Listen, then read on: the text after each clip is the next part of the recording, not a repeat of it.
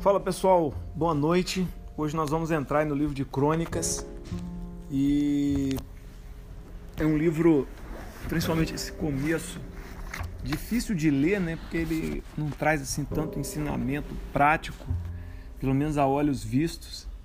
Ele acaba tendo muito ensinamento na área da linhagem, mas é preciso de um estudo mais profundo e mais detalhado, né?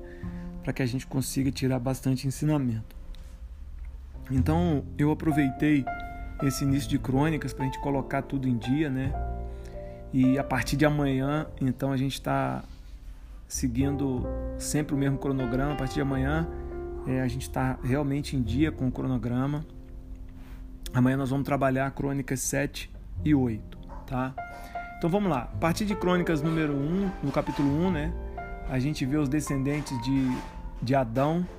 E só de você ler os descendentes de Adão já fica claro que Adão teve mais do que dois filhos, né? É, na verdade, dentro do Éden, Adão teve Caim e Abel. Mas fora do Éden, Adão teve outros filhos e filhas, tá?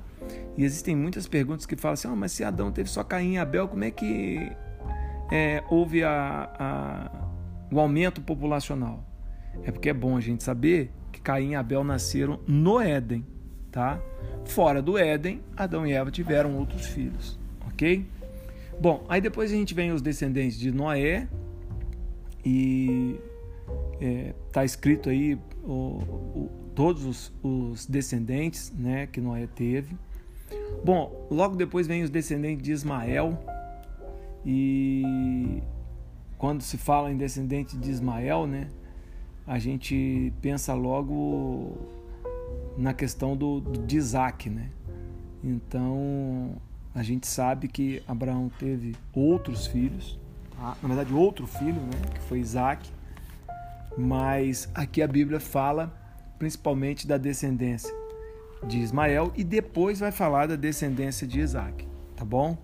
Mas a gente sabe que o, o filho que vem a linhagem de Jesus, o filho que vem toda a, a, a descendência, não é Ismael, é Isaac, ok? Bom, a partir daí, a gente tem a descendência de Esaú, e da mesma forma, a gente sabe que a descendência de que veio né, a Jesus não vem de Esaú, vem de Jacó, tá?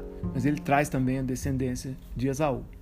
Aí sim, Crônicas capítulo 2 traz a descendência de Jacó, traz a descendência de Judá, né? E a partir daí a gente vai vendo que Crônicas vai narrando, né? Um pouco mais detalhado o, a descendência dos filhos de Jacó tá bom? Aí vem, vem bastante coisa. A partir de Crônicas, no capítulo 3, a gente vê a descendência de Davi e Salomão. Né? O filho de Davi mais proeminente foi Salomão. A partir de Crônicas 4, a gente tem uma história muito interessante, que é a história de Jabez. Né? É... A Bíblia diz que ele era uma pessoa que foi mais destacado do que seus irmãos.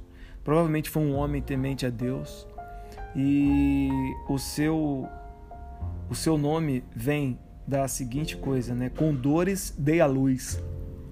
Então, ao que tudo indica, o nascimento de Jabez foi um nascimento muito doloroso para a família, para a mãe, e ele carregou essa marca, né, do nascimento, essa é, essa marca de ser alguém que trouxe dor para os seus entes, entes queridos. E ele então no versículo 11 do capítulo 4, um dos poucos textos que a gente percebe assim é, uma lição mais clara, né? Ele fala no versículo 10: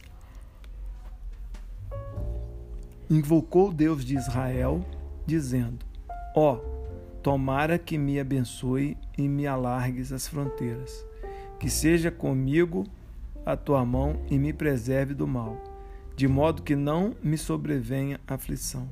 E Deus lhe concedeu o que tinha pedido. Então a gente vai pensar assim: poxa, mas o que, que é Jabez pediu ao Senhor?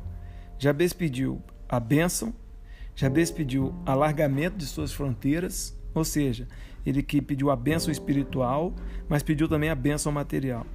A preservação contra o mal, pediu a bênção de estar seguro com o Senhor e de que não lhe viesse nenhuma aflição, né? E a conclusão, né? Deus concedeu o que ele tinha pedido. E Deus concedeu o que tinha pedido por dois motivos. Porque Jabez era um homem temente ao Senhor e porque ele invocou a Deus da maneira certa.